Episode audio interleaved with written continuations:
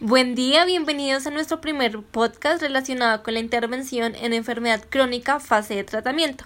Abordaremos la historia de caso de cáncer de mama desde el modelo cognitivo-conductual bajo la técnica de mindfulness. Entonces damos paso a nuestro caso. Buenas tardes, señora Camelia. Bienvenida a nuestra nueva sesión de trabajo terapéutico. Buen día, doctora. Gracias por recibirme. Es un gusto para mí. Cuéntame, ¿cómo estuvo esta semana para ti? Bueno, doctora, pues ¿qué le cuento? Eh, bien entre lo posible, sobrellevando esto, sobrellevando la vida. Eh, aún no asimilo tener que ir a las quimioterapias y haber dejado de lado lo que yo realmente era, pues ha sido difícil.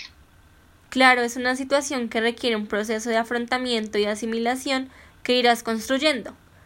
Pero bueno, en la sesión anterior identificamos algunos aspectos generales en relación a tus respuestas emocionales frente a tu proceso de tratamiento. Sin embargo, el día de hoy vamos a clarificar algunos temas específicos para dar paso a la estrategia interventiva.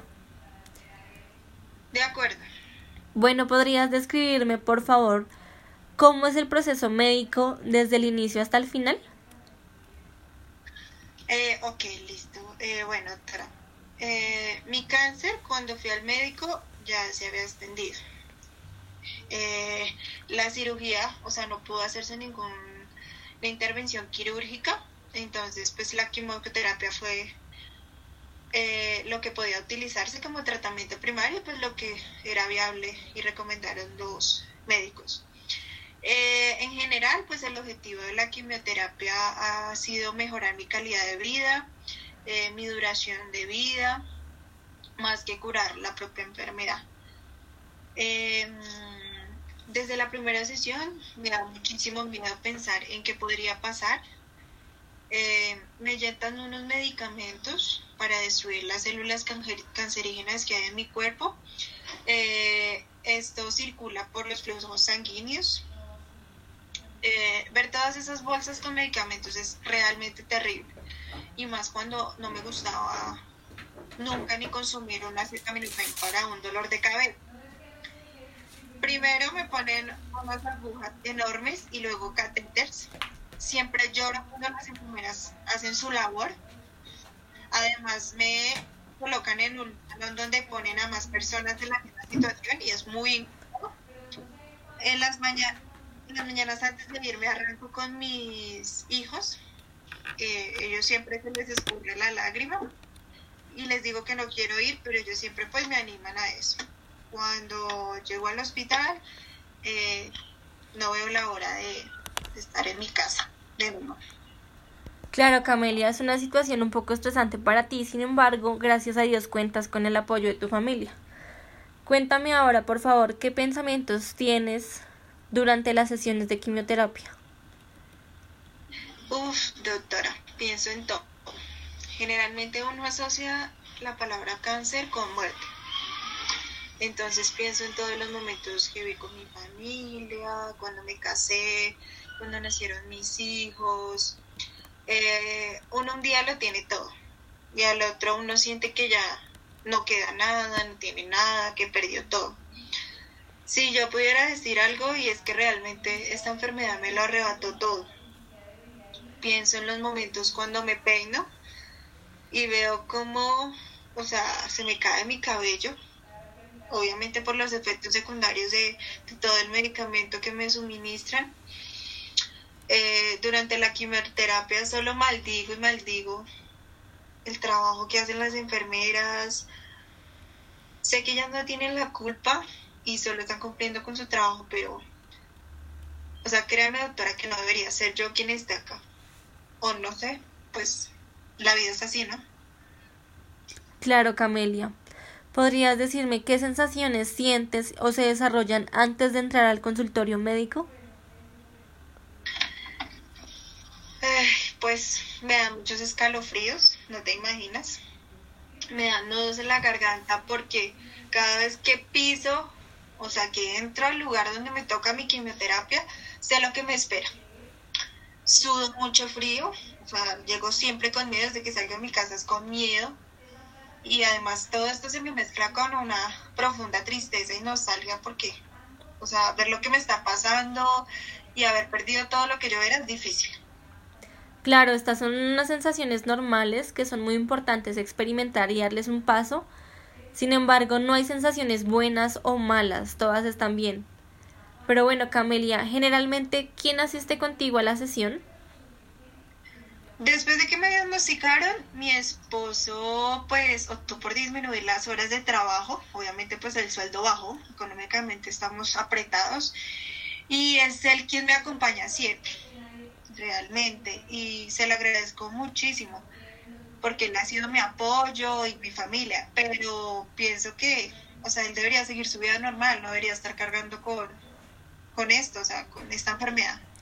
Cuando están en camino al hospital o en algún momento, ¿él te ha mencionado algún inconformismo por acompañarte a las quimioterapias?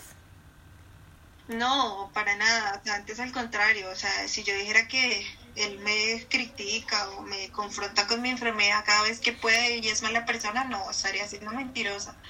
Eh, o sea, él en el camino en la casa siempre trata de distraerme, trata de que pues suba mi ánimo, de que haga mi vida más difícil, pero pues, o sea, así yo le haga creer a él que es verdad, no, es difícil, doctora, porque era, es duro dejar de ser lo, lo que yo era, ser el motor de mi hogar y ahora sentirme tan débil, tan cansada, además sentirme frustrada, es difícil.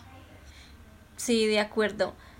Pero retomando un poco lo anterior, ¿podrías mencionarme por favor cuánto tiempo llevas en proceso de quimioterapia y cuáles son los síntomas más comunes posterior a la sesión?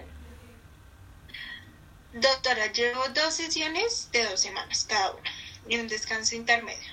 Pero al ver mi reacción tanto física como psicológica, pues me enviaron al psicólogo y respecto a los síntomas, siento mucho mareo, eh, siento mucho cansancio, eh, pues me siento muy débil, a veces me dan muchos dolores musculares, de huesos y por eso malgueo todo, porque pues yo me consideraba una persona muy activa realmente en mi vida, era moviéndome todo el tiempo y demás.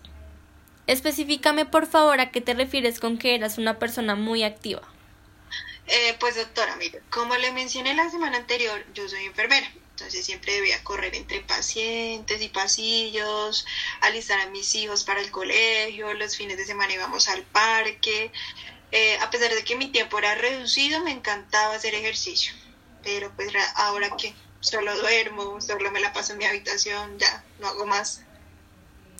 ¿Podrías describirme cómo consideras que es tu proceso de afrontamiento al tratamiento?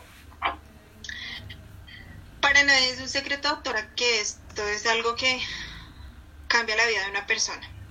Entonces, desde el día uno que me diagnosticaron, me he negado a lo que está pasando, a lo que ocurre, a mi diagnóstico, a mi enfermedad. Eh, siempre me niego a tener que ir al hospital, a mil cosas. O sea, negada total. A veces me cuesta creer que esté yo en esto. O sea, es difícil. Pero pues mi familia afortunadamente siempre está pendiente de lo que yo hago, de mí, me apoya. Bueno, este apoyo siempre es necesario en estos momentos. Camelia, muchas gracias por la información que me has brindado, retroalimentando un poco y tú me corregirás si digo algo equivocado. Has mencionado un fuerte miedo por el tratamiento, presentas estrés, tristeza y rechazo a lo mismo. Por ello vamos a usar una estrategia de atención plena con el fin de reducir el estrés que presentas durante la fase de tratamiento. Te, contaré cómo la desarrollaremos, ¿estás de acuerdo?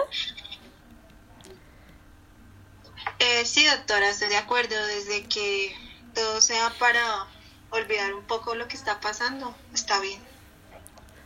Bueno, te cuento, esta tiene una duración de ocho sesiones de dos horas y media cada una. Es una práctica con duración de un día y una sesión de seguimiento que tiene lugar al mes de haber concluido la última sesión. Te contaré inicialmente cuáles son los objetivos de cada sesión a grandes rasgos.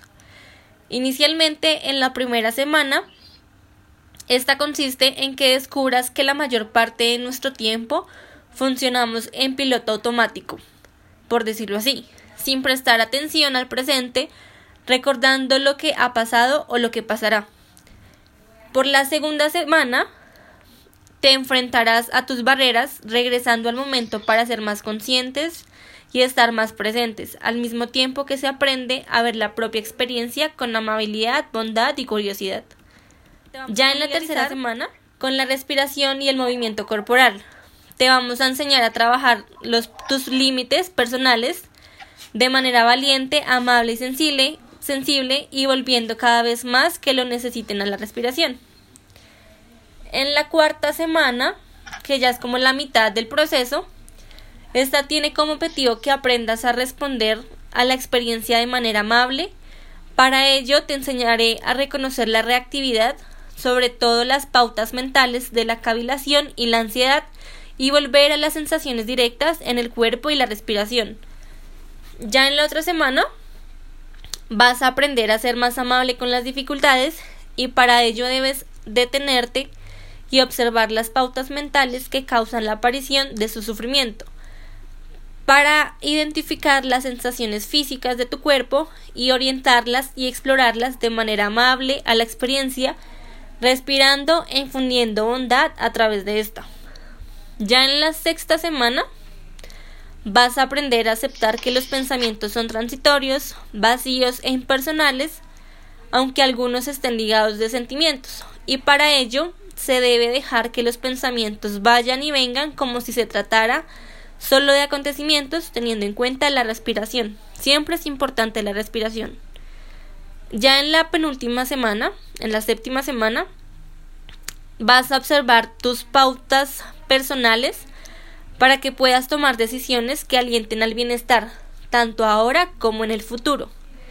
Y ya en la última sesión de esta técnica, vas a observar lo que se ha realizado semanas anteriores y que te comprometas con un plan de acción para las cuatro semanas posteriores. Ya finalizando la sesión de seguimiento que se realizará al mes de haber acabado las ocho sesiones, consistirá en la revisión de este y de los planes de acción, y tendrá como objetivo seguir fomentando la práctica de atención plena y la amabilidad en la vida cotidiana. ¿Te queda claro, Camelia? Sí, doctora, eh, me llama mucho la atención el proceso que vamos a hacer queda la expectativa y pues esperando que todo eso que su merced me recomienda y, ese apoyo pues me ayuden algo a sobrellevar esto. Bueno, Camelia, este es un proceso que va de parte y parte más que todo desde tu apoyo. Tú eres la que vas a generar el cambio, ¿listo? Sí, doctora.